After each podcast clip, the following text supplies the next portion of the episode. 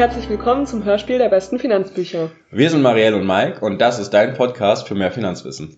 Für die dritte Folge dieses Podcasts freuen wir uns sehr, dass wir einen weiteren Blogger-Kollegen gewinnen konnten. Dominik bloggt auf finanziell frei mit 30 und du kannst ihn dort auf seinem Weg zum Ziel, in etwa 10 Jahren finanziell frei zu werden, begleiten. Dominik ist unser perfekter dritter Interviewgast, weil er wahnsinnig viel liest. Er liest im Schnitt zwei bis drei Bücher im Monat und verfasst darüber auch immer wieder zusammenfassende Artikel auf seinem Blog. Als wir uns persönlich kennengelernt haben, haben wir direkt gemerkt, dass hinter all dem Lesen und dem tollen Blog vor allem ein sehr ambitionierter und gleichzeitig sympathischer Mensch steckt. Also tatsächlich ein perfekter Gast für das Hörspiel der besten Finanzbücher. Insgesamt haben wir über eine Stunde miteinander über Dominiks Lieblingsfinanzbücher und das Lesen allgemein, aber auch über Finanzbildung im Speziellen gesprochen. Wenn dir die Folge gefällt, freuen wir uns über deine Bewertung auf iTunes oder eine Mail mit deinem Feedback an uns. Ansonsten findest du die Shownotes unter www.diebestenfinanzbücher.de slash Folge 3. Jetzt wollen wir direkt einsteigen in unser Interview mit Dominik. Los geht's!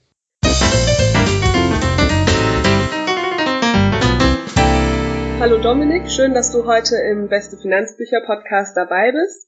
Wir verfolgen deinen Blog finanziell frei mit 30 bereits seit du den Blog gestartet hast und wir sind immer wieder total begeistert, was du da schaffst.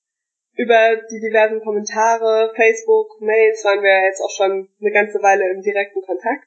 Und als wir im Oktober uns dann das erste Mal persönlich kennengelernt haben, waren wir trotzdem dann total überrascht, was du tatsächlich alles machst, wie viel du liest und wie viel Zeit du auch in deine persönliche Entwicklung steckst.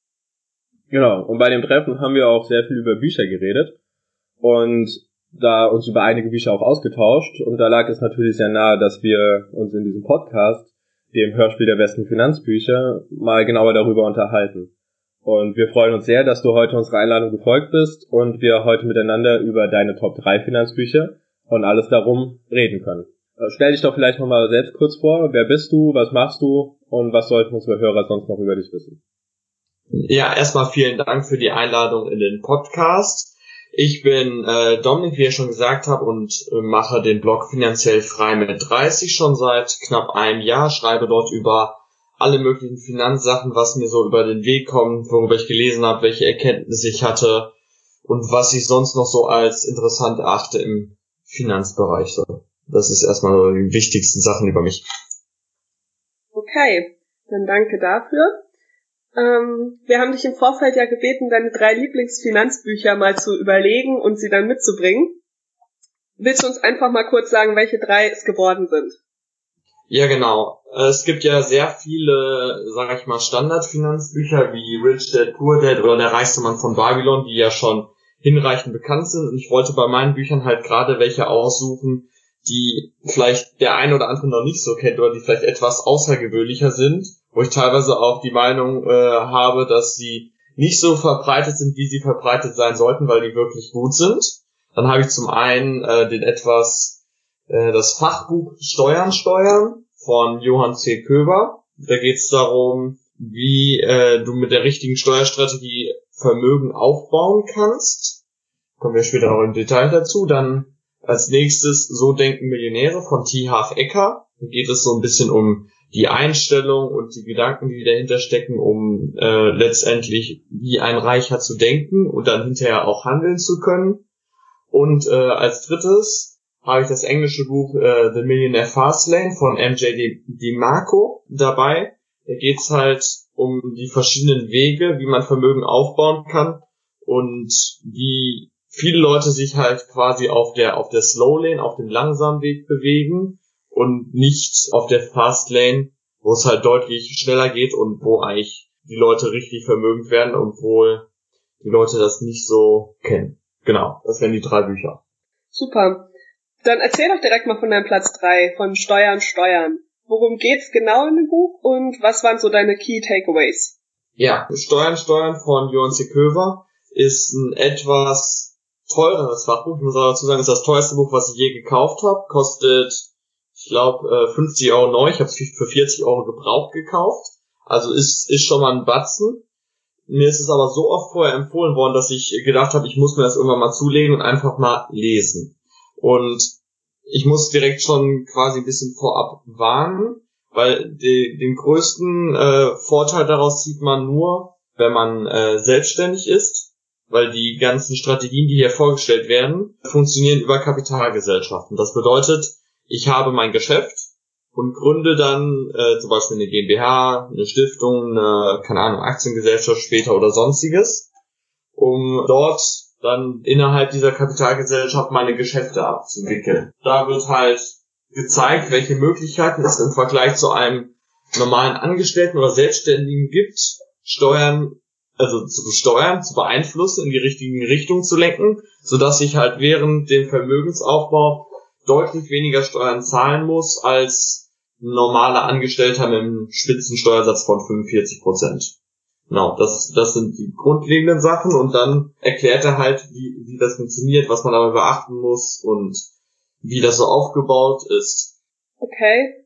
Was wäre denn irgendwie mal so ein konkretes Beispiel, was er als Tipp gibt? Äh, zuallererst sagt er halt, muss man sagen, man braucht zuerst natürlich eine bestimmte Höhe an Einkommen, weil mit einer GmbH ist natürlich verbunden, man hat Gründungskosten, man hat laufende Kosten wegen äh, Steuerberater wegen Bilanzierung und halt einen größeren Aufwand, den man als Einzelunternehmer hätte.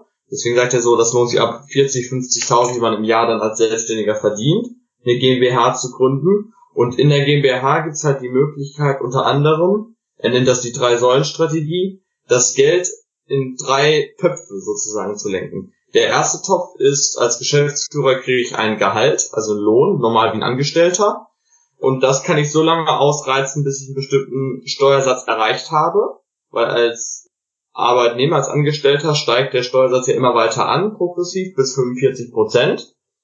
Und in der GmbH zahlt man ja nur zuerst 15% Körperschaftssteuer plus 15% Gewerbesteuer, also maximal 30%. Das bedeutet, man kann das so dann aufteilen, dass ich das Geld so lange Richtung Lohn verschiebe, also mir so viel Lohn auszahle, bis es quasi die 30% Grenze erreicht und auf der anderen Seite dann das restliche Geld in der GmbH lasse und dann auf die anderen beiden Töpfe verteile.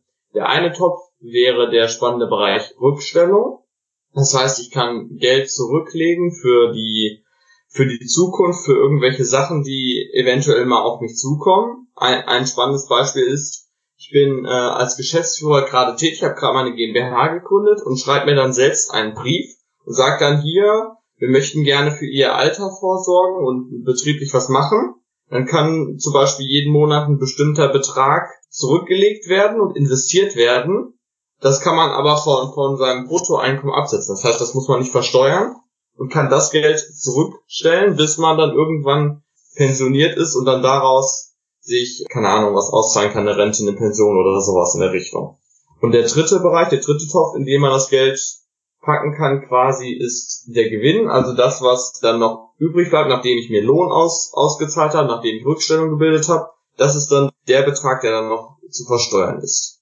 Das war so ein wichtiger Punkt zu sehen, dass man innerhalb einer GmbH so viele Steuern sparen kann, aber was für Möglichkeiten es dort gibt, weil häufig denkt man ja, eine GmbH kann ich ja erst gründen, wenn ich ein riesiges Unternehmen mit 36 Mitarbeitern und Millionen an Umsatz ungefähr habe, aber dass das schon in viel kleineren Bereich geht, wenn ich quasi in Anführungszeichen nur selbstständig bin und nur alleine dort arbeite, dass sich das bereits dann lohnen kann, dass man dann bereits äh, von den Möglichkeiten in der GmbH profitieren kann. Das war so ein Punkt, wo ich, was ich so daraus mitgenommen habe.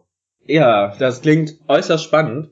Ähm, vor allem, weil normalerweise habe ich so das Gefühl, dass Steuern ja ein total trockenes Thema sind, auch im Studium und so. Äh, wenn du jetzt aber davon erzählst, dann denke ich mir, naja, so trocken ist das doch gar nicht. Und wenn ich mir die Möglichkeiten angucke, die ich dann habe, dann wird das Thema sogar sehr spannend. Äh, ist das auch etwas, was der Herr Köber schafft in dem Buch? Auf jeden Fall. Es zeigt vor allem zu Beginn erstmal den Unterschied, wie sieht, wie sieht überhaupt die steuerliche Situation aus, wenn ich jetzt ein normaler Angestellter bin, weil ich bin mit dem Thema vielleicht schon ein bisschen mehr verbandelt. Ich habe das ja im Prinzip als Teil Steuerrecht in meinem Studium, dass ich vielleicht die Grundlagen schon ein bisschen mehr weiß als die, die meisten, die dort anfangen. Er erklärt halt erstmal, wie ist die Ausgangssituation, wie sieht es aus, wenn ich jetzt normaler Angestellter bin, wenn ich selbstständig bin und stellt es dann gegenüber mit einer GmbH und was es dort für Möglichkeiten gibt. Und dann sieht man nämlich gerade für sich selbst, was es dort was es dort für riesige Potenziale gibt, Steuern zu sparen. Und wir kennen ja alle die Berechnung äh, vom Zinseszinseffekt. Wenn ich jetzt, keine Ahnung, vielleicht selbst nur 1000 oder 2000 Euro im Jahr an Steuern sparen kann, was eigentlich noch relativ wenig ist, wenn man, wenn man das in den Rechnungen sieht, da geht es meistens eher so in fünfstellige Beträge, die man teilweise an Steuern sparen kann, dann sieht man halt, was, was möglich ist und dann wird's halt natürlich für einen selbst auch viel interessanter. Weil viele Leute sehen ja nur so ungefähr Steuern, da muss ich mich irgendwie reinfuchsen und keine Ahnung, bringt mir sowieso nicht viel und ich habe keine Lust, mich damit zu beschäftigen. Aber wenn ich halt sehe, was für einen Vorteil das selbst bringt oder bringen kann potenziell in der Zukunft, bin ich natürlich deutlich motivierter, das, das Buch dann durchzulesen. Ich muss sagen, mich interessiert das Thema an sich schon und ich habe das Buch, weil es halt auch gut geschrieben ist und schön die Gegenüberstellungen sind, glaube ich, an einem Wochenende komplett gelesen bei, ich glaube, 250 Seiten oder so. Und äh, das spricht ja schon mal für die Art und Weise, wie es geschrieben ist und wie die Darstellung ist. Auf jeden Fall, ja. Äh, du hast jetzt gesagt, als Selbstständiger lohnt sich das vor allem. Habe ich denn auch als Angestellter die Möglichkeit, dieses System zu nutzen nach einem bestimmten Einkommen? Nicht, nicht so direkt. Also wenn ich als Angestellter mein Einkommen beziehe, muss ich das ja immer direkt über, über die Einkommensteuer versteuern, logischerweise. Und diese, die, den Hauptteil der Möglichkeiten, die er hier beschreibt, ist, wenn ich wirklich selbstständig bin und innerhalb von einer GmbH die Geschäfte abwickle. Das ist der Hauptteil. Aber es gibt auch die Möglichkeit, sein Geld in einer GmbH anzulegen. Das heißt, ich mache meine Aktieninvestments oder meine Immobilieninvestments über eine GmbH und kann dadurch Steuern sparen. Und das Problem hierbei ist natürlich, dass man dort schon, schon größere Summen baut. Ich glaube, er spricht im Buch von ab 100.000 Euro oder ich glaube ab 150.000 Euro, sagt, da fängt es vielleicht langsam an Sinn zu ergeben. Aber größere, größere Summen sind natürlich dann umso äh, vorteilhafter, wenn man dann erst anfängt, über eine Kapitalgesellschaft zu investieren. Das ist aber mehr so der Nebenbereich. Das, was er da sagt als Angestellter, er sagt halt, die meisten Möglichkeiten gibt's halt einfach wenn du selbstständig bist und das dann eine eigene Kapitalgesellschaft hast. Ja, ich meine, wenn man selbst einfach für seine Immobilien jetzt zum Beispiel eine GmbH gründet, ist halt auch einfach ein Riesenaufwand, der dahinter steht, gell? Und da muss man dann immer abwägen, ob es sich lohnt oder ob es sich nicht lohnt. Und klar, also ich meine, eine Wohnung ist schnell über 100.000 oder 150.000, aber ob sich der Aufwand für die Ersparnis lohnt, ist halt die Frage, gell?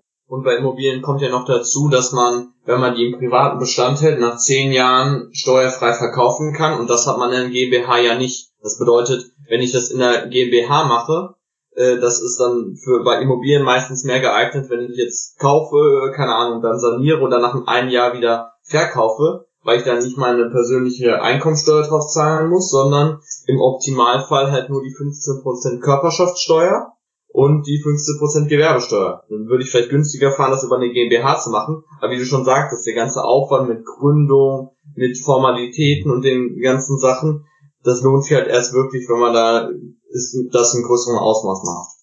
Ja. Weißt du noch ein bisschen mehr über den Autor von dem Buch? Also hat er auch wirklich eine Expertise in dem Bereich Steuern oder erzählt er einfach mal so? Der ist Steuerberater und äh, berät gerade Gründer in dem Bereich habe ich nochmal danach nämlich nochmal nachgeguckt. Und er macht halt auch äh, Seminare und Lehrgänge für äh, Unternehmer, die die Möglichkeiten vielleicht jetzt noch nicht so nutzen oder es auch noch nicht wissen, was es dort für Möglichkeiten gibt, um Steuern zu sparen und bringt ihnen das dort auf diesem Wege dann näher.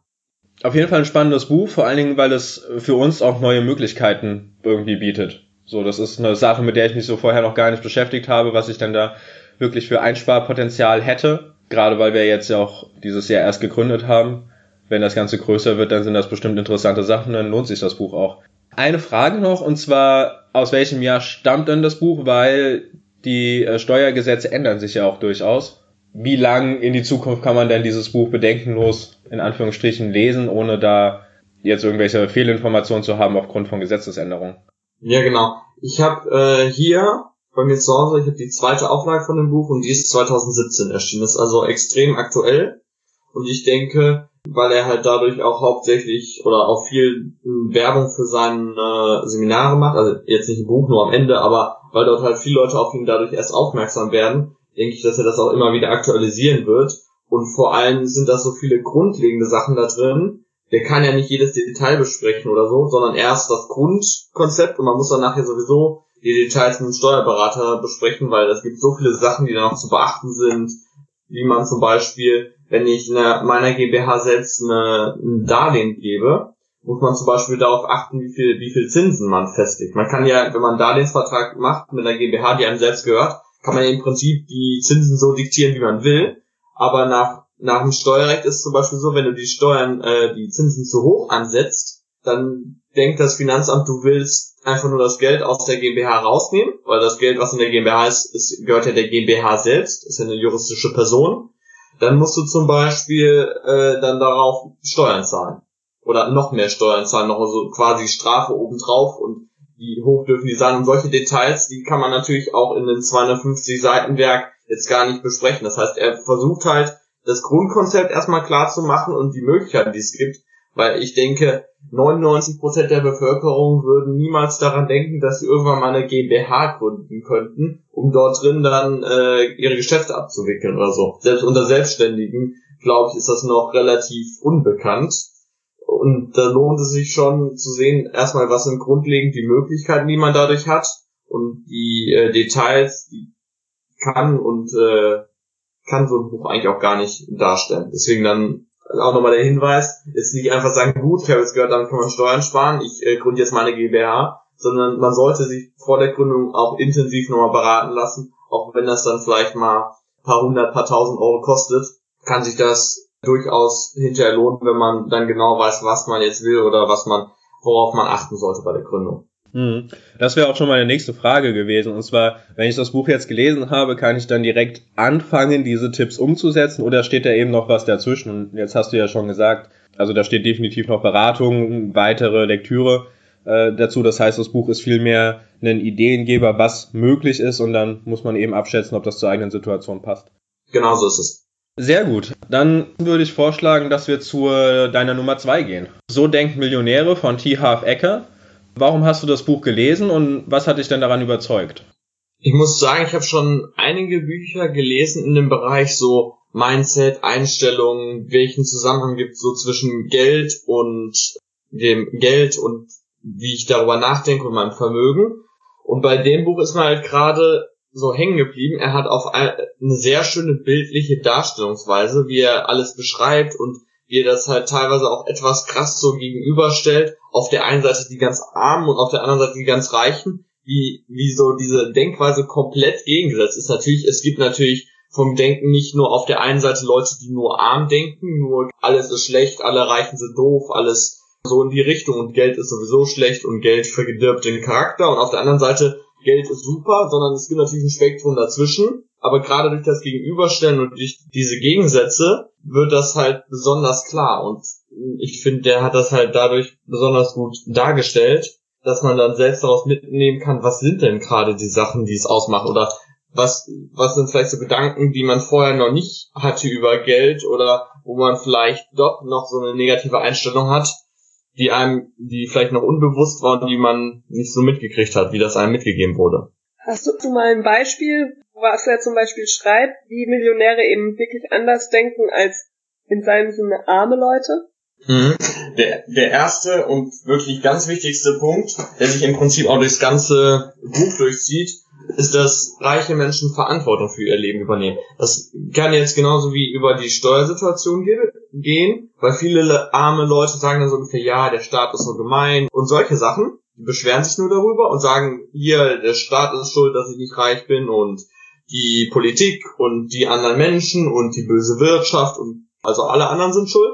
Menschen, die wirklich vermögend sind, sagen, das bringt mir nichts, so ungefähr nur darüber mich aufzuregen, dass vielleicht bestimmte Situationen nicht so sind, sondern ich gucke, wie gibt es denn Wege, dass ich das erreichen kann. Wie ich übernehme die Verantwortung für mein Leben und gucke dann, was kann ich machen, um zum Beispiel jetzt mal so ein Fachbuch zu lesen, so Steuern, Steuern. Die meisten armen Menschen kennen das halt nicht, weil die halt von Anfang an zum Beispiel sagen, ich übernehme keine Verantwortung und Steuern sind zu hoch und so und sehen dann halt noch nicht mal die Möglichkeiten, die es eventuell gibt, wenn man dann eine GmbH gründet oder andere Sachen macht. Das ist jetzt halt nur ein Beispiel von vielen. Nur das zieht sich halt durch das ganze Buch durch.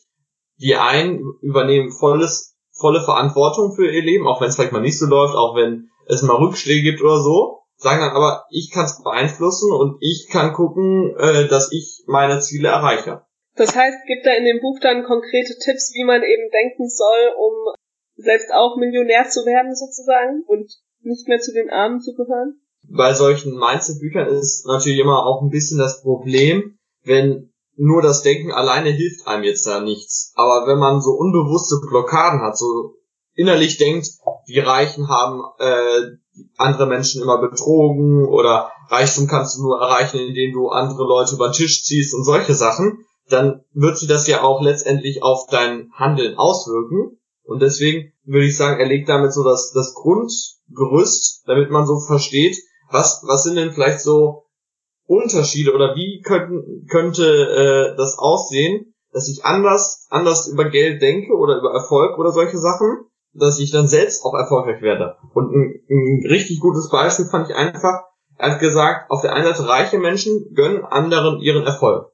Das heißt, in Deutschland ist ja, ist das ja mit den Neidthemen und so extrem stark. Das heißt, arme Leute sagen so, ja, der hat das doch sowieso nur Glück gehabt oder sowieso blöd oder äh, sind dann richtig neidisch auf den anderen und reiche Menschen sagen halt, keine Ahnung, freuen sich für die anderen, aber sagen, das ist, das ist toll, dass der so einen Erfolg hat. Und ich glaube, so ein Punkt fällt einem selbst halt auch bei uns in unserer deutschen Gesellschaft, in der deutschen Neidkultur, so ein bisschen schwer zu sagen, sich aus tiefstem Herzen mal darüber zu freuen, dass jemand anderen, anderes, zum Beispiel mit einem Blog oder mit einem Buch oder sowas Erfolg hat, während es vielleicht bei einem selbst nicht funktioniert, weil es natürlich viel leichter zu sagen, ja, gönn denen das nicht und das ist, das ist unfair, dass der so weit ist oder dass er das erreicht hat oder so.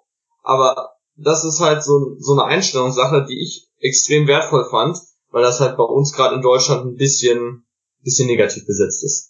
Ja, ich finde, man kann das im Alltag auch sehr gut beobachten. Ich meine jetzt so der normale Bürger oder die Mittelschicht hat jetzt nicht äh, die vielen reichen Freunde um sich herum, um das beobachten zu können. Aber ich finde auf der Arbeit bei Beförderungssituationen ist sowas sehr gut zu beobachten, weil dann genau diese Mechanismen greifen. Dann kommen so Aussagen wie, ja, ich arbeite doch schon seit zwei, drei Jahren hier, warum haben die nicht mich gefragt, warum haben die den gefragt?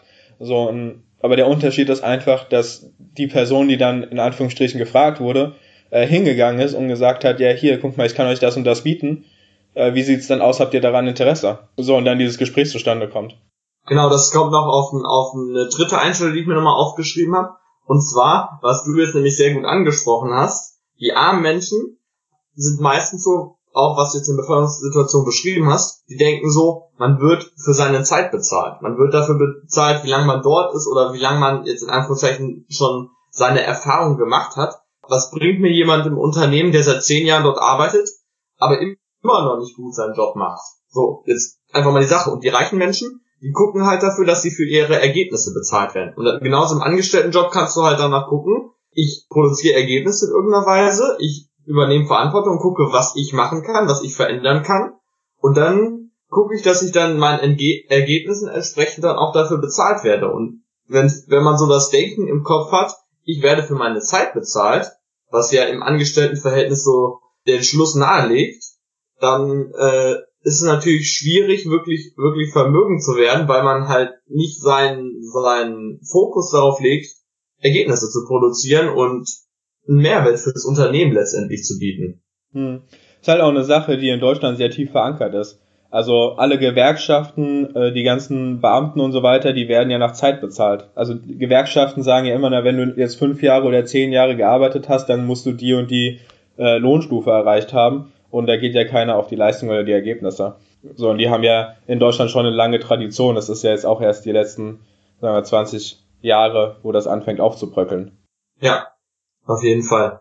Das Buch, würdest du jetzt sagen, das ist mehr ein Finanzbuch oder doch eher ein Motivationsbuch oder irgendeine Form von Mischmasch? Ich, ich würde sagen, das ist ein, Mischmasch. Es, natürlich stellt es auch viel so Motivationsaspekte dar, sowas wie, dass ich für, für die Ergebnisse bezahlt werde oder dass ich anderen Leuten in Erfolg gönne. Das kann man natürlich auch auf andere Lebensbereiche übertragen, wie Sport oder so. Ich sehe es nämlich auch immer wieder, äh, hier, guck mal, was für ein Muskelprotz und der will doch nur angeben und solche Sachen, sieht man ja auch im Sportbereich. Und das kann man dann halt eins zu eins im Prinzip übertragen.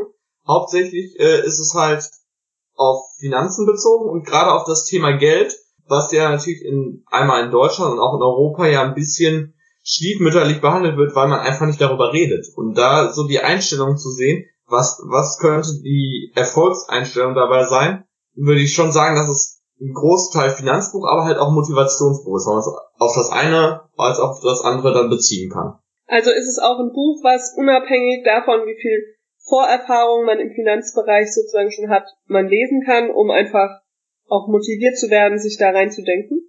Auf, auf jeden Fall, das kann ich, ich kann das Buch nur empfehlen und er hatte so eine Stelle, das weiß ich noch ganz genau, hat er empfohlen, man soll das Buch, besonders wenn man halt lange Zeit davon geprägt ist, von den Gedanken von und der Erziehung eher von, wie er das nennt, armen Menschen, dass man das Buch ein Jahr lang jeden Monat liest. Hat er, hat er einmal empfohlen. Habe ich schon gedacht, das ist natürlich etwas krass erstmal zu sehen. Ich habe natürlich schon viele andere Bücher in dem Bereich gelesen, aber wenn ich noch kein anderes Finanzbuch gelesen habe, kann ich mir schon vorstellen, dass es eine gute Sache ist, das Buch bestimmt drei, viermal zu lesen, weil viele Erkenntnisse kommen erst beim zweiten oder dritten Lesen die man beim ersten Mal vielleicht so überlesen hat oder die man in der Tiefe noch nicht verstanden hat bei dem Buch. Ich habe das Buch selbst, ich glaube, zweimal gelesen. Ist jetzt seit einem halben Jahr ausgeliehen, sonst hätte ich es vielleicht schon ein drittes Mal gelesen, aber das kann ich wirklich äh, uneingeschränkt jedem empfehlen, weil es bringt wirklich gut auf den Punkt die ganzen verschiedenen Einstellungen, die es so zum Geld gibt. Okay. Und so ein Buch ist ja auch immer dafür da, in Handlungen reinzukommen. Was würdest du denn sagen aufgrund des Buches was sich bei dir konkret geändert hat oder welche Handlungen du dir vielleicht angewöhnt hast.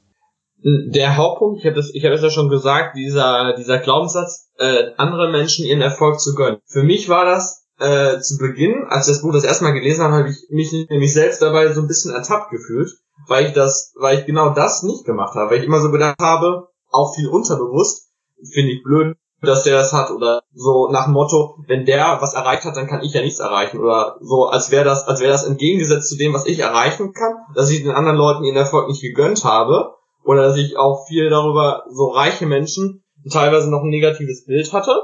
Und jetzt zum Beispiel immer wenn, äh, nenne ich halt auch das Beispiel, wenn er mit seinem, ich weiß nicht mehr was für ein Sportwagen das ist, ich kenne mit Autos nichts aus, irgendein halt ein richtig teures Auto rumfährt, merkt er halt, wie er ihm viel häufiger die Vorfahrt genommen wird Während wenn er mit seinem Volvo sonst was fährt, sich niemand für ihn interessiert. Aber gerade, das ist so die Einstellung selbst in den USA, wenn du mit einem teuren Auto unterwegs bist, dass dir häufig die Vorfahrt genommen wird oder solche Sachen, dass Leute halt einfach denken, das ist ein schlechterer Mensch. Und bei mir war gerade so, dass ich mich im Alltag ein bisschen darauf fokussiert habe, wenn ich zum Beispiel irgendwo jemanden mit einem teuren Auto gesehen habe oder so, zu gucken, dass ich nicht in das Denken komme, das hat er nicht verdient oder ist, ich finde das blöd, dass er das hat oder der will ja nur angeben, so in die Richtung, sondern zu denken einfach, ach, schönes Auto und ich gönne dem das, dass er das hat.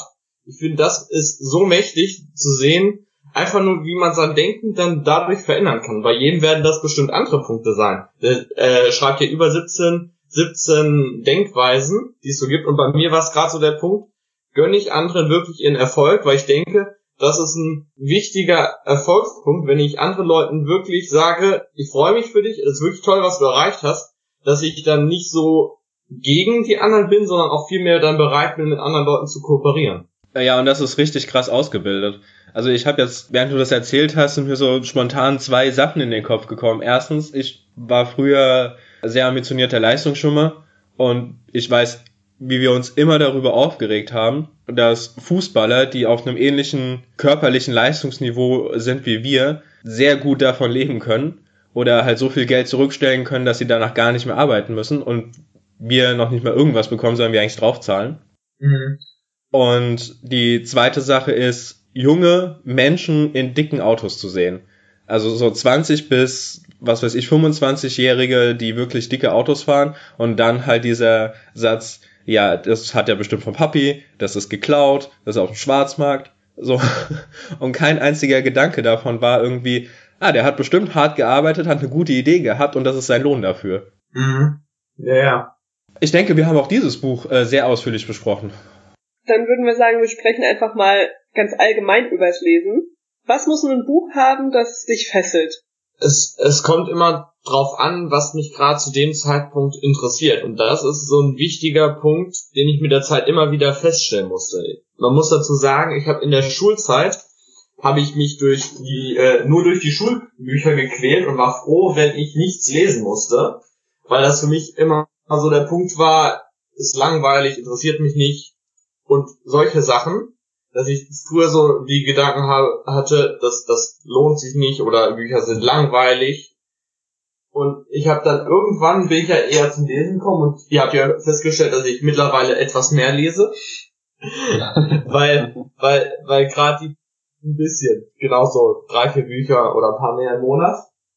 Und der, der Punkt war gerade, wenn mich ein Buch wirklich interessiert und wenn ich merke, daraus, daraus kann ich etwas lernen, daraus kann ich etwas für mein Leben rausziehen, dann werde ich mir das natürlich auch viel eher aus eigener Motivation dann durchlesen und dann auch viel mehr Bücher wieder anfangen, weil ich habe einfach gesehen, so wie zum Beispiel mit So denken Millionäre, dass die Bücher, richtig gute Bücher, die äh, einen auch selbst interessieren, dann selbst auch im Leben weiterbringen. So sei es jetzt vom Denken, sei es auch von, von den Gewohnheiten, die man dann hat oder die Art und Weise, wie, wie man das Leben sieht, dass so Bücher einen extrem weiterbringen und dann schafft es halt auch ein Buch nicht zu fesseln. Natürlich gehört dazu auch, dass ein Buch gut geschrieben ist, das heißt, dass man es gut lesen kann, dass es nicht nur von Fachwörtern äh, trieft, wie das ja teilweise bei Fachbüchern so der Fall ist, wo dann nicht darauf geachtet wird, dass der Leser das versteht oder so, sondern dass es sich einfach toll akademisch anhört, so ungefähr. Das ist, muss ich noch dazu sagen, bei Steuern Steuern überhaupt nicht der Fall. Das kann man nicht. In Steuerthemen gibt es da auch wunderbare Beispiele, die ich auch schon gelesen habe, wo die Leute nur mit Fachwörtern um sich werfen, wo man nach der ersten Seite schon keine Lust mehr hat. Und das wären so die Punkte, wann mich ein Buch richtig fesselt. Das heißt, du willst was lernen und so Unterhaltungsliteratur ist nicht so sehr was für dich. Ich glaube, ich habe noch nie ein Buch zur Unterhaltung, also jetzt rein zur Unterhaltung gelesen. Also ich, es gibt viele hier Sachbücher, die auch spannend zu lesen sind, die halt auch eher geschichtenmäßig sind, zum Beispiel der Pfad des friedvollen Kriegers, The Big Five for Life oder was, was gibt's denn noch so für schöne Bücher? Fünf Dinge, die sterben da am meisten bereuen. Das sind halt eher so Bücher, die mehr in Unterhaltung und mehr in Richtung Geschichten gehen, wo man halt aber auch viel draus mitnehmen kann. Das heißt, rein zur Unterhaltung lese ich eigentlich nichts, da bin ich noch zu sehr im, im Serienfieber von früher ein bisschen verfangen, dass ich dann, wenn ich mich nur unterhalten lassen will, dann eher mal einen Film gucke oder eine Serie. Aber Bücher bedeutet für mich eigentlich Weiterbildung, ausschließlich. Genau. Ich fand noch einen, einen Aspekt ganz interessant, und zwar dieses äh, Verfachlichen, Verwissenschaftlichen von Büchern oder von Informationen. Ich finde, im Studium ist das die Art des Buches, die einem immer vorgelegen wird. Ne? Diese ganzen Grundlagenbücher, die sind so verwissenschaftlicht und wenn ich jetzt anfange, das zu lesen, als jemand, der mit der Materie noch nicht so viel zu tun hat, ich komme gar nicht voran, weil ich mir diese abstrakten Situationen, die immer beschrieben werden, gar nicht in der Praxis vorstellen kann. Und es wäre eigentlich so wünschenswert, wenn diese Unibücher genau das berücksichtigen würden, was du beschrieben hast. Oh, da habe ich ein tolles Beispiel. Ja. Wenn man, ich habe ja BWL studiert, gell? Und da wird immer der Böhe angeführt, den kennst du bestimmt auch, Dominik. Mhm. Als das Fachbuch, ja, wo alles drin steht. Und ich habe mir das auch gekauft und ja, das ist ein gutes Buch, da ist echt alles erklärt, aber es ist halt einfach ultimativ trocken. Mhm. Und es ist jetzt kein Buch, was du so durchliest, es hat eher Lexikon-Charakter. Mhm. Und da denke ich mir, das ist total logisch, dass das viele BWL-Studenten dann abschreckt, ja, und dass sie dann sagen, boah, interessiert mich nicht. Also ich hatte so viele Leute im Studium, die mit Buchführung und so weiter nichts anfangen konnten, die gesagt haben, sie finden es langweilig, wo ich mir denke, es ist halt der Kern des BWL-Studiums eigentlich, dass man Buchführung versteht und die Kennzahlen von einem Unternehmen versteht. Mhm. Aber jetzt, wo ich so andere Finanzbücher gelesen habe, denke ich mir, naja, vielleicht hätten man im Studium den Studenten mal ein Buch von der Susanne Lebermann zum Beispiel empfehlen sollen. Ja. Oder irgendein anderes Buch, wo eben auch sowas auch wie Rich Dad Poor Dad, wo die ganzen Zusammenhänge einfach erklärt werden, auf eine spielerischere Art und Weise.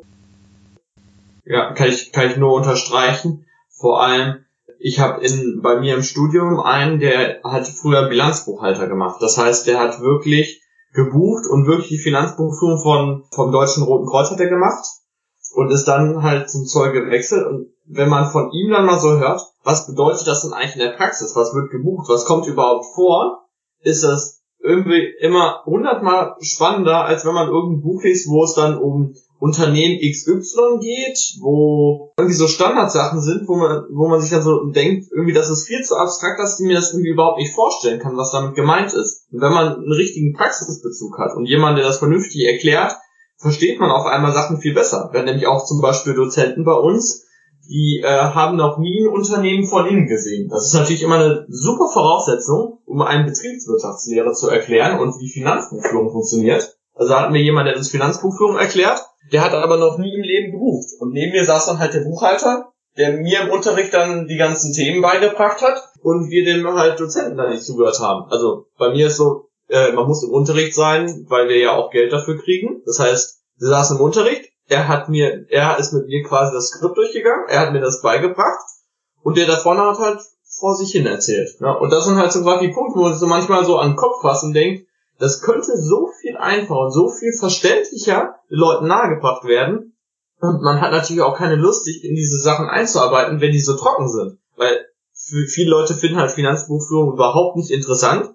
Aber wenn du dann viel mit dem Finanzbereich zu tun hast, guckst, was ein Unternehmen, wie kannst du darin investieren, oder wie sind die Finanzkennzahlen, was kann ich daraus ziehen, dann wird das halt extrem viel spannender und viel plastischer, als wenn das irgendjemand sagt, ja, hier, wir berechnen jetzt mal Formel XY, wie zum Beispiel haben wir im Unterricht gemacht Eigenkapitalrendite und die Leute denken sich so, das ist einfach nur eine Formel, die lerne ich auswendig und dann hinterher muss ich die dann in der Klausur anwenden. Aber wenn man versteht, was überhaupt dahinter steckt, warum man sowas berechnet, was bei uns halt im Unterricht überhaupt nicht erklärt wurde, dann kann man das viel mehr verstehen. Oder wenn man zum Beispiel in Immobilien investiert und dann sieht, was eine Auswirkung zum Beispiel eine Fremdfinanzierung auf, auf die Eigenkapitalrendite hat oder sowas, dann versteht man das und braucht sich das auch überhaupt nicht lernen, sondern kann sich das einfach merken, weil man es verstanden hat. Das ist halt gerade so der Punkt, wo ich dann manchmal so denke, ist ein bisschen blöd, wie das so dann abläuft. Ja, und es macht auch einfach viel mehr Spaß. Also ich meine, man muss jetzt noch gar nicht mal in Aktien investieren oder Immobilien kaufen, so man kann mit seinem eigenen Haushalt anfangen man macht sich ein Haushaltsbuch, so da sind viele dieser grundlegenden Buchführungssachen auch einfach drin und dann macht man das da und dann sieht man jeden Monat, wie das irgendwie anwächst, wie sich die Kosten entwickeln und so weiter und so fort. Das hat einen total persönlichen Bezug und es macht einfach Spaß. Ja, genau, oder Rechnungsabgrenzung, solche Sachen im BWL, wo man sagt, ich zahle zum Beispiel mal eine Versicherung für ein ganzes Jahr und das verteilt sich auf die Jahre, dass ich dann sage, ich muss dann aufteilen, in welches Jahr gehört der Aufwand. Also zum Beispiel jetzt ins, äh, ins erste Jahr kommt dann die erste Hälfte von der Versicherung, das zweite Jahr die zweite Hälfte, dass ich das dann nach Jahren getrennt habe oder sowas. Wenn ich aber nur ein Unternehmen betrachte, verstehe ich halt überhaupt nicht so richtig, was der Sinn ist und warum man das machen sollte. Und so wird halt einem viel klarer, welche Kosten fallen in welchem Jahr an und wie kann man das verteilen und solche Sachen. Das wird halt an so Praxisbeispielen viel, viel klarer deutlich. Okay, also ich sehe schon, es braucht mehr ähm, Finanzbücher in BWL und anderen Studienfächern. Auf jeden Fall. Gut, äh, du hast äh, vorhin schon mal angegriffen oder aufgegriffen, wie viele Bücher du im Monat liest. Erhältst du das auch durch? Also diese drei Bücher im Monat übers Jahr verteilt? Das, das kommt immer drauf an. Also es ist bei mir meistens ein bisschen phasenmäßig. Manchmal in manchen äh, Monaten lese ich deutlich mehr und in manchen halt jetzt in Anführungszeichen nur ein oder zwei Bücher. Das hängt halt stark davon ab, zum Beispiel, wie viel ich pendel, weil ich viel halt im Zug lese, zum Beispiel. Wenn ich, wenn ich jeden Tag anderthalb Stunden zur Arbeit hin muss und anderthalb Stunden wieder zurück, dann habe ich jeden Tag drei Stunden zum Lesen. Und dann kommt man natürlich unglaublich schnell voran. Während wenn ich jetzt bei der Uni bin und äh, fünf Minuten zu Fuß zu meiner Vorlesung laufe, dann nimmt man sich vielleicht äh, den Tag über nicht so die Zeit, sich drei Stunden hinzusetzen und zu lesen. Das ist halt so der Punkt, das schwankt immer wieder, aber drei bis vier Bücher im Schnitt schaffe ich das schon. Okay, und bei der Informationsmasse, die du dann ja auch schon aufnimmst, bei drei bis vier Büchern im Monat, schaffst du es dann, die Informationen aus den Büchern auch umzusetzen, also wirklich ins Handeln reinzukommen? Das äh, ist noch so der Punkt, wo es bei mir manchmal ein bisschen hakt, weil es gibt so viele interessante Bereiche und ich finde, ich bin im Moment halt noch so relativ ja am Anfang von meiner Finanzkarriere, kann man sagen, oder sowas mit, mit dem Investieren, dass ich mich halt in vielen, vielen Bereichen mal so reinlese, mal gucken. Ich habe zum Beispiel auch zwei, zwei Bücher zum Bereich ähm, Optionshandel gelesen oder jetzt von euch die Bücher, äh, die zwei Bücher zum äh, Immobilienbereich oder viele Biografien und solche Sachen, dass ich mich erstmal halt auch in viele Bereiche mal so einlese und gucke, was ist für mich interessant, wie sind die Gesamtzusammenhänge, wann lohnt sich was und dann vielleicht zu sondieren und dann daraus dann später meine Entscheidung zu treffen. Und ich, ich weiß nicht, ob ihr das gelesen habt, mein Artikel, wo ich halt geschrieben habe, in was ich nicht investiere. Und das ist halt viel aus, aus den vielen Büchern, die ich gelesen habe, ist das quasi das Resultat, dass ich dann P2P-Kredite nicht habe, dass ich in Rohstoffe nicht investiere, dass ich im Moment zum Beispiel noch nicht in Immobilien investiere, aber das für irgendwann vielleicht mal vorhabe oder, oder viele andere Bereiche, wie bestimmte Versicherungen oder sowas, das sind diese ganzen grundlegenden Sachen und dann erstmal für sich zu entscheiden, vielleicht auch in welchem Bereich gehe ich nicht, was mache ich nicht. Das hat mir viel geholfen. Und sonst, viele Bücher sind halt auch mehr so zur Einstellung, was sich auch mit der Zeit dann entwickelt. Und da glaube ich, hat sich extrem viel auch in den letzten zwei Jahren getan von alle Reichen sind doof und ein Unternehmen kann man nur haben, wenn man 600 Angestellte hat und mit ein paar Millionen startet so ungefähr, hat sich das schon extrem gewandelt zu, du kannst selbst Verantwortung für dein Leben übernehmen, du kannst den anders gönnen und es ist auch möglich, quasi jetzt als in Anführungszeichen normaler Mensch vermögen zu werden oder auch mal ein Unternehmen zu gründen. Cool. Ich glaube, das war das perfekte Stichwort, dass wir zu deiner Nummer eins übergehen. Wir sind natürlich schon total neugierig, äh, worum es da genau geht. Der Titel klingt ja vielversprechend mit Millionär Fastlane. Erzähl doch mal, warum ist es deine Nummer eins? Was hat dich an dem Buch so überzeugt? Mir ist das Buch einige, einige Male über den Weg gelaufen. Es wurde mir unglaublich oft empfohlen von verschiedenen Seiten. Ich habe häufiger so ein bisschen gedacht, Millionär Fastlane, das hört sich so ein bisschen nach jemand an, der hat nichts erreicht, möchte aber ungefähr jetzt seinen Bestseller schreiben, um dann vermögend zu werden, so nach dem Motto. Und dann habe ich nämlich häufig schon so die Einstellung gehabt, bringt das was? Und ich habe ja schon so viele Finanzbücher gelesen und ich habe keine Ahnung, ob mich das jetzt wirklich weiterbringt. Und irgendwann ich dann gesagt, ja gut, ich bestelle das mal, ich kaufe das mal, ich lese das mal. Und dann bin ich so geflasht worden, weil das einfach nochmal mein Denken komplett um 180 Grad im Prinzip gedreht hat, weil er halt eine komplett andere Sichtweise auf Vermögen, Reichtum und so hat, die für einen selbst total vielleicht ungewohnt und auch seltsam zuerst zu sein scheint. Und er, im Prinzip haben wir ja schon äh, in so, so denken Millionäre schon gerade einen Punkt angerissen, was für ihn der Auslöser war und die Entscheidung zu sagen, ich möchte richtig vermögend werden. Und zwar, er hat irgendwann als Kind, so mit 13, 14 oder so, hat er einen 20-Jährigen gesehen, also wirklich, keine Ahnung, 20, 21, 22, der ein Lamborghini gefahren ist. Und da war halt so erstaunt und hat so gedacht, wie kann das sein? Er hat sich nämlich immer gedacht, man kann, man spart regelmäßig, investiert was und irgendwann ist man dann reich und Vermögen kann sich dann irgendwann, wenn man älter ist, vielleicht mit 50, 60 oder so, dann die teuren Autos leisten. Hat sich dann gewundert, wie kann das denn sein, dass ein 20-Jähriger sowas hat äh, und das erreicht hat. Und dann ist er halt damals zu ihm hingegangen und hat ihn, hat ihn einfach nur einmal gefragt, hat sich auch, hat auch richtig schön beschrieben, wie viel Überwindung für ihn das damals war, und gefragt, wie es kommt, dass er ein Lamborghini fährt. Und dann hat er gesagt, er hat ein Unternehmen gegründet.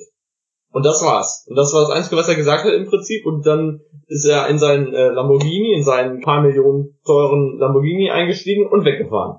Und das war so der Anfang, wo er sich gedacht hat, es muss noch einen anderen Weg geben, um vermögend zu werden nicht äh, nur so irgendwie lang, langsame Wege, sondern irgendwas, wo ich richtig schnell vermögend werden kann. Und mit richtig Vermögen meinte er eher so fünf bis zehn bis zwanzig Millionen, so wo das schon langsam anfängt, dass man einigermaßen vermögend ist, so nach seiner Sichtweise, weil man sich dann halt auch die teuren Autos einfach so leisten kann und ein schönes Haus mit ein paar tausend Quadratmetern an Strand oder sonst wo einfach bezahlen kann. Das war, das war so der Punkt, wo es bei ihm angefangen hat.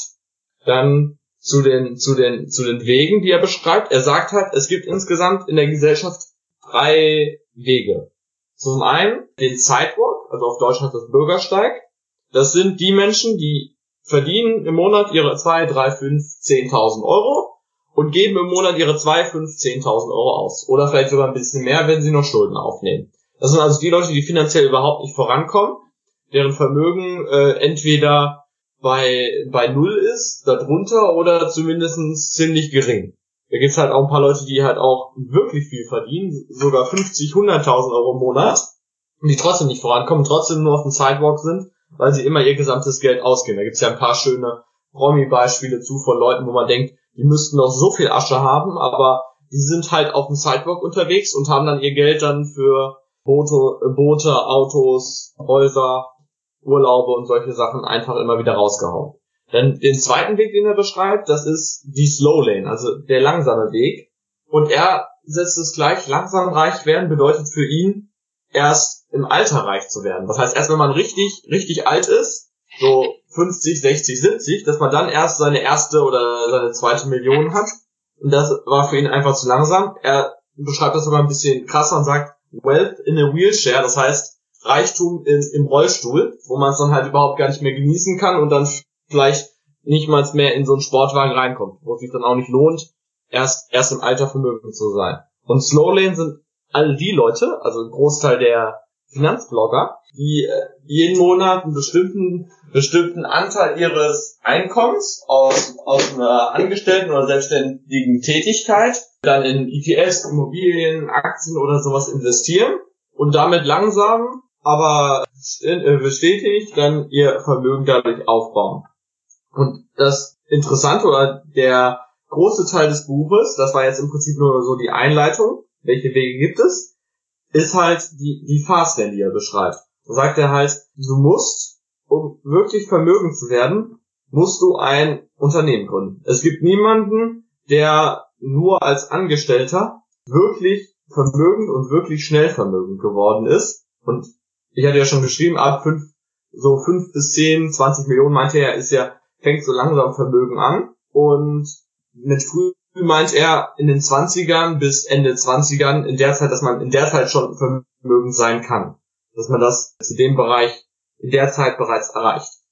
Genau. Und da sagt er halt, du musst, wenn du, wenn du wirklich vermögend werden willst, musst du irgendwie ein System schaffen können, in irgendeinem Bereich, ein Unternehmen gründen, um dadurch Vermögen auf, aufzubauen. Unter anderem, wie ich das schon beschrieben habe, in, in meinem Platz drei Du hast dort steuerliche Vorteile, aber du hast vor allem auch Vorteile, dass dein Einkommen nicht durch deine Zeit, nicht durch irgendwelche anderen Sachen, nicht durch, keine Ahnung, was irgendwie beschränkt ist. Weil er sagt, bei, bei jedem von diesen Wegen gibt's halt quasi eine, eine Vermögensformel oder wie das Vermögen aufgebaut wird.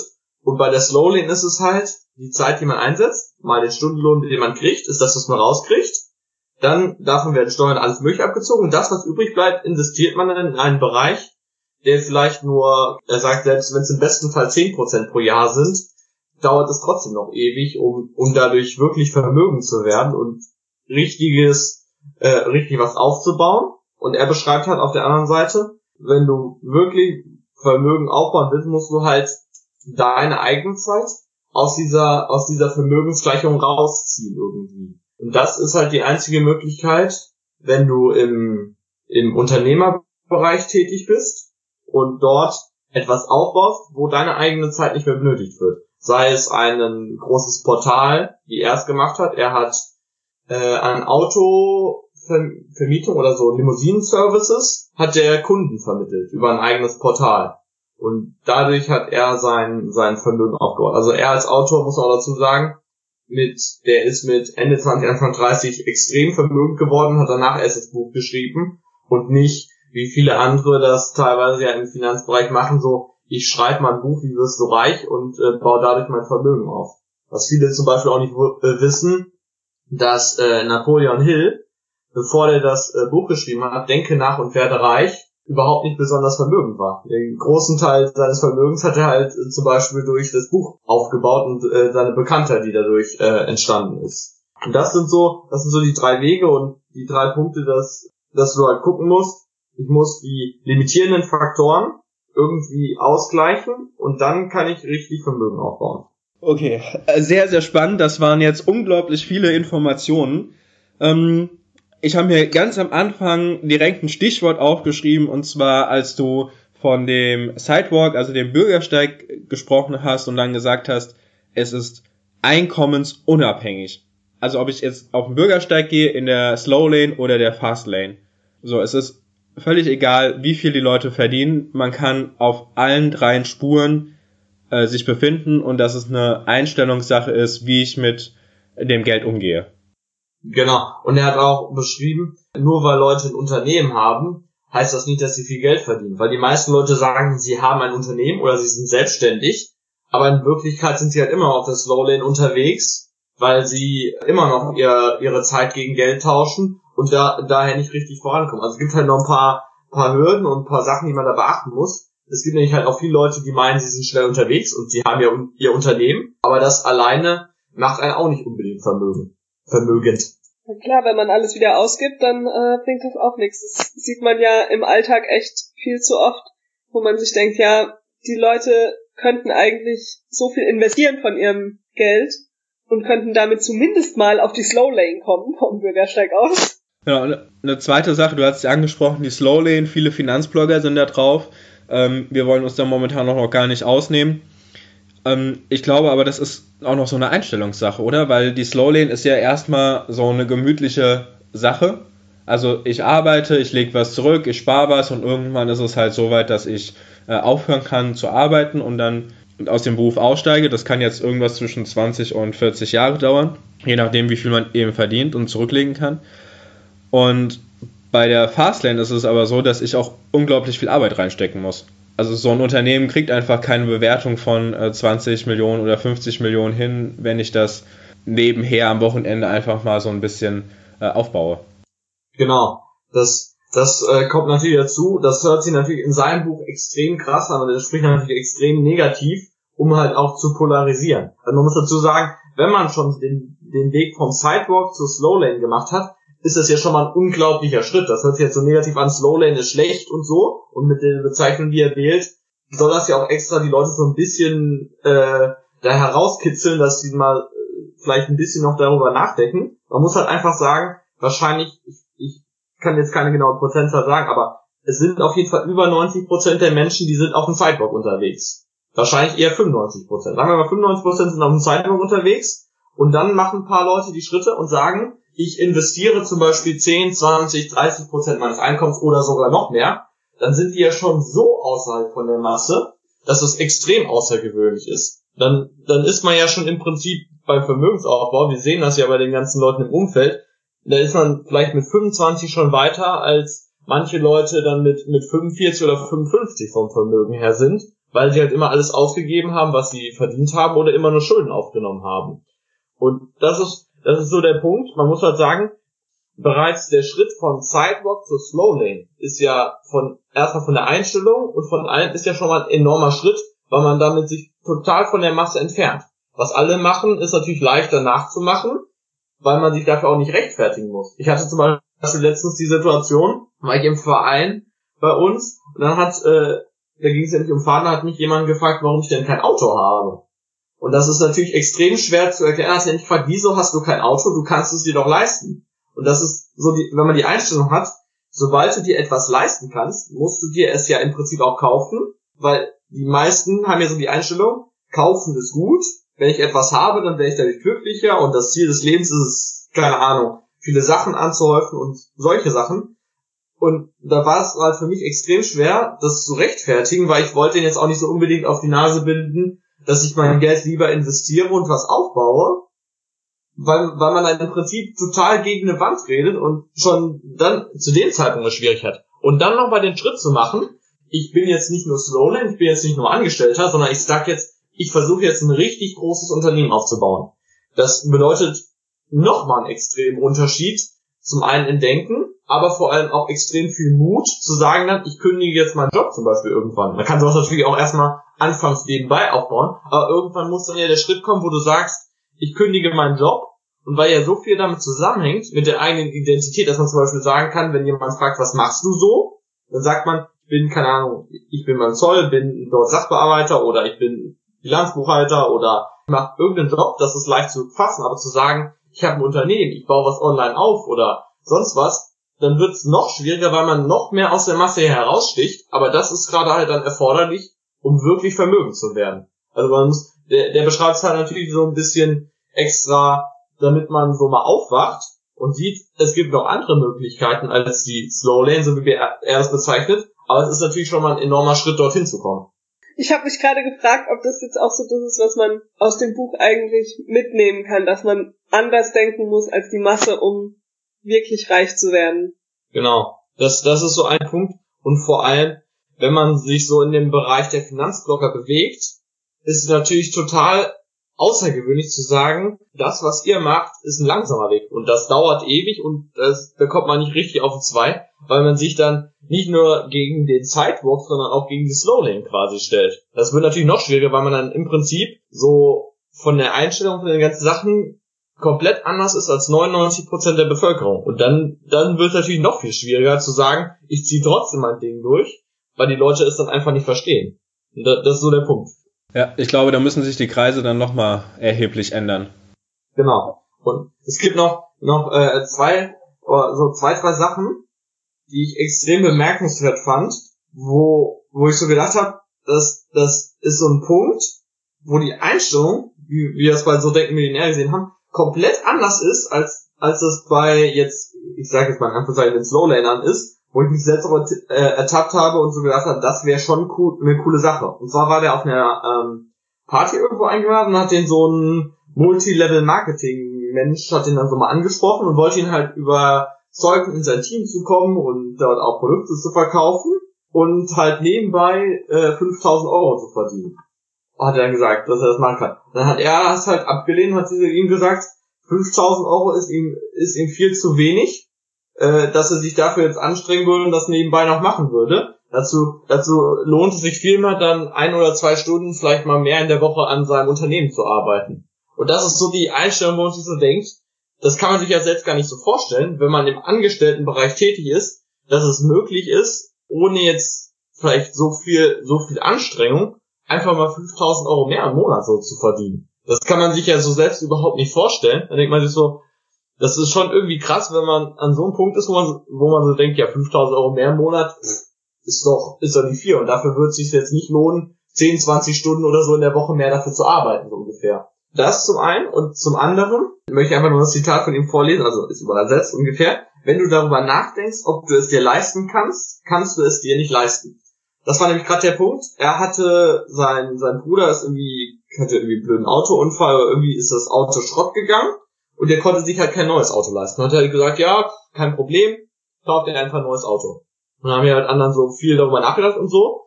Und er hat halt gesagt, er muss darüber überhaupt gar nicht nachdenken, ob er sich leisten kann, einfach für 10, 20, 30, 40.000 Euro oder so mal ein Auto für jemand anderen zu kaufen, weil das für ihn so ist, als würde, also normale Menschen, wenn die jetzt Kaugummi kaufen oder irgendwelche, irgendwelchen Kleinkram, vielleicht mal eine Tüte Chips oder sowas, dann denken die ja auch nicht darüber nach, ob die sich es leisten können.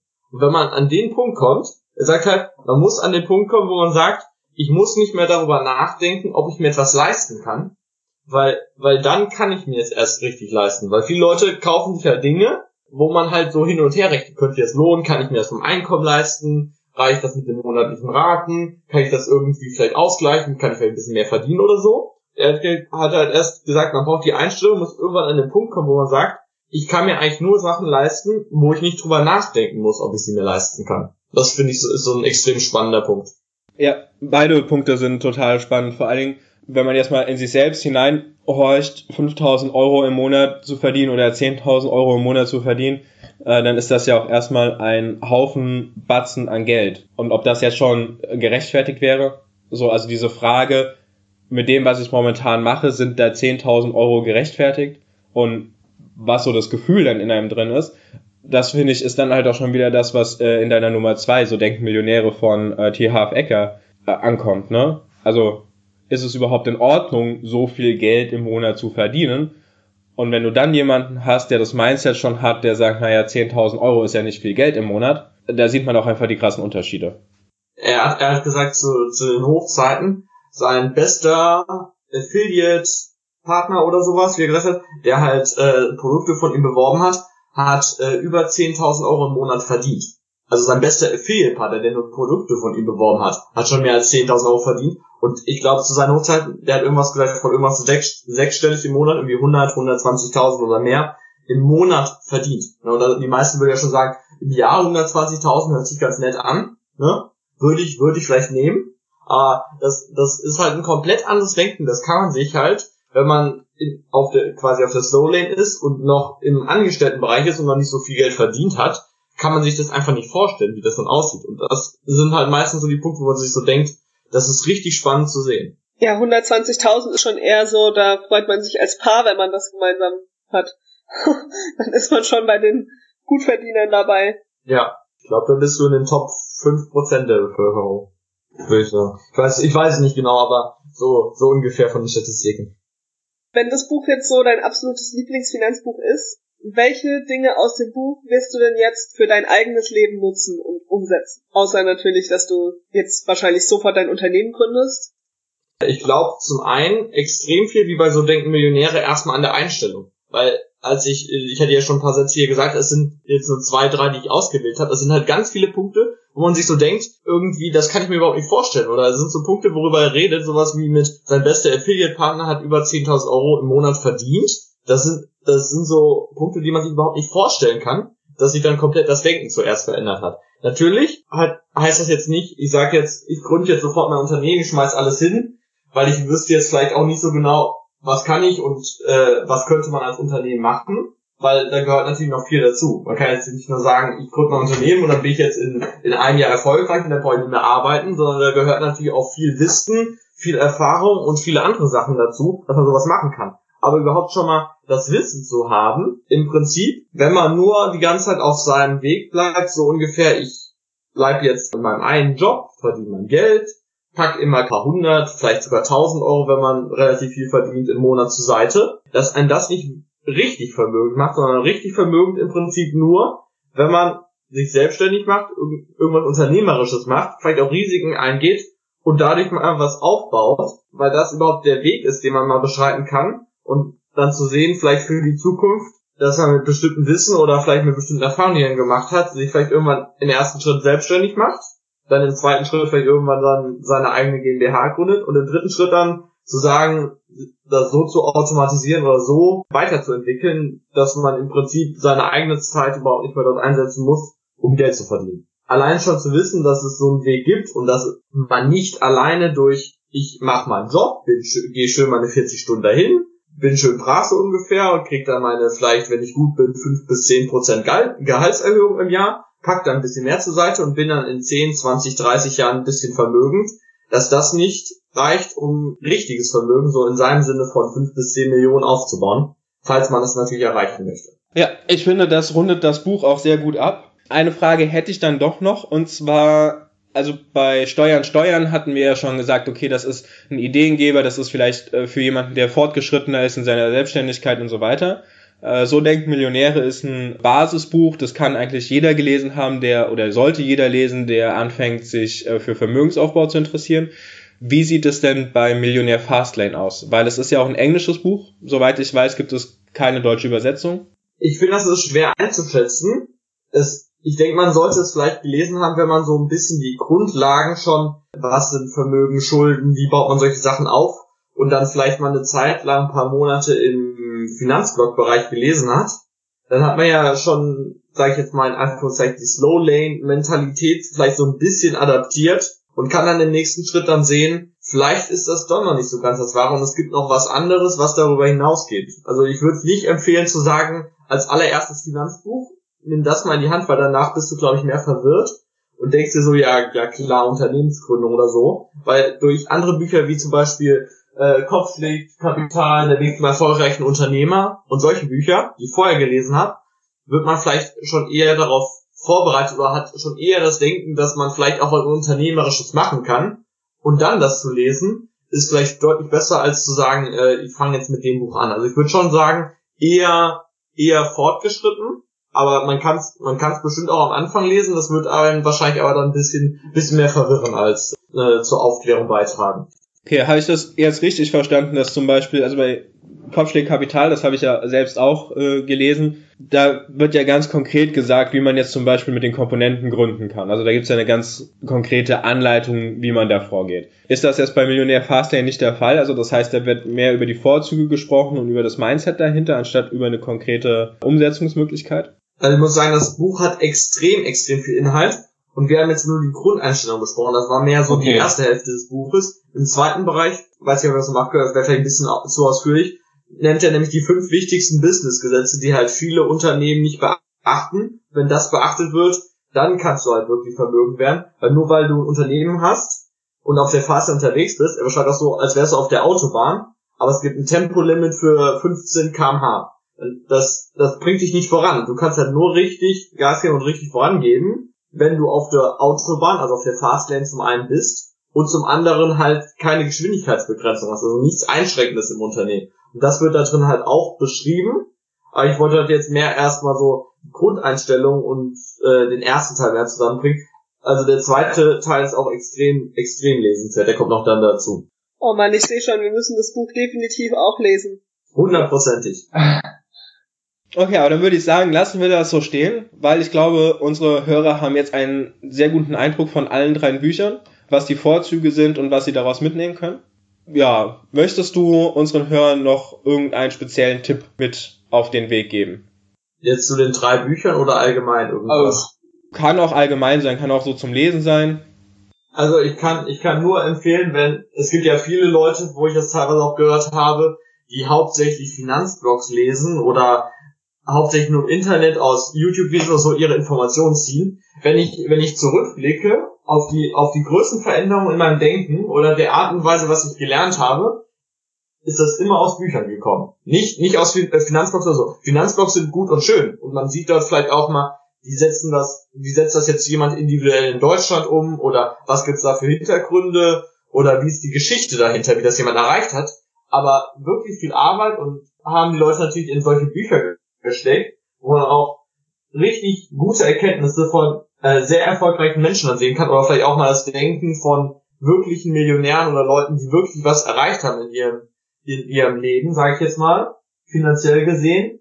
Da kann man viel mehr mitnehmen. Deswegen kann ich jetzt nur empfehlen für Leute, die vielleicht jetzt nicht gesagt haben, ja, lohnt sich das überhaupt, dann vielleicht mal 15, 20, 40 Euro oder so für ein Buch auszugeben. Ich kann nur sagen, ich habe im letzten Jahr, ich glaube, obwohl ich viele Bücher gebraucht gekauft habe und auch viel aus der Bibliothek ausgeliehen habe, über 400 Euro für Bücher ausgegeben. Und auch dieses Jahr wird es wahrscheinlich in einen ähnlichen Bereich gehen. Und ich kann nur sagen, es hat sich, es wird sich bestimmt mindestens 10 bis 100 vorauszahlen, weil man kann so viele Sachen mitnehmen und es lohnt sich immer zu gucken, irgendwie weiterzubilden und neue Gedanken da reinzulassen, weil genau so ein Buch, es gibt natürlich auch viele Bücher, die, mir, die mich nicht so weitergebracht haben, aber wenn man so ein Buch hat, wie bei Millionär Fastname, wo ich zu Anfang gedacht habe, oh, das hört sich doch total bescheuert an und der Titel ist ja das bestimmt nur so, keine Ahnung, wie werde ich schnell reich, nur irgendwas Inhaltsleeres und dann so überrascht zu werden, das ist mir halt häufiger bei Büchern passiert und zwar nur, weil ich so viel gelesen habe und dann kriegt man halt erst die vielen Impulse und kann dann richtig was daraus mitziehen. Deswegen kann ich nur empfehlen, zum einen natürlich hier im Podcast zu hören, was, was für Büchertipps es gibt auf der einen Seite und vielleicht mal zu hören, was andere Leute lesen. Zum Beispiel von Alexander von Rente mit Dividende von den drei Büchern habe ich vorher zum Beispiel noch nie was gehört. Und es wird bestimmt auch einige jetzt Hörer geben, die von den drei Büchern, die ich jetzt vorgestellt habe, auch noch nie gehört haben. Und deswegen, ich kann es nur empfehlen, einmal Podcast und dann halt sich auch die Bücher zu starten, zu kaufen und dann äh, sich selbst weiterzubilden. Das ist auch ein wunderschönes Schlusswort. Genau, dann würde ich sagen, wir bedanken uns sehr herzlich für das unfassbar informative Interview. Also Marielle, ich weiß nicht, wie es dir geht, aber ich habe jetzt schon sehr viel mitgenommen und ich freue mich auch die drei Bücher zu lesen, weil ich habe sie noch nicht gelesen. Und Dominik, vielen, vielen Dank für deine Zeit. Ja, gerne. Hat viel Spaß gemacht. Vielen Dank. Uns auch. Bye, bye. Ciao.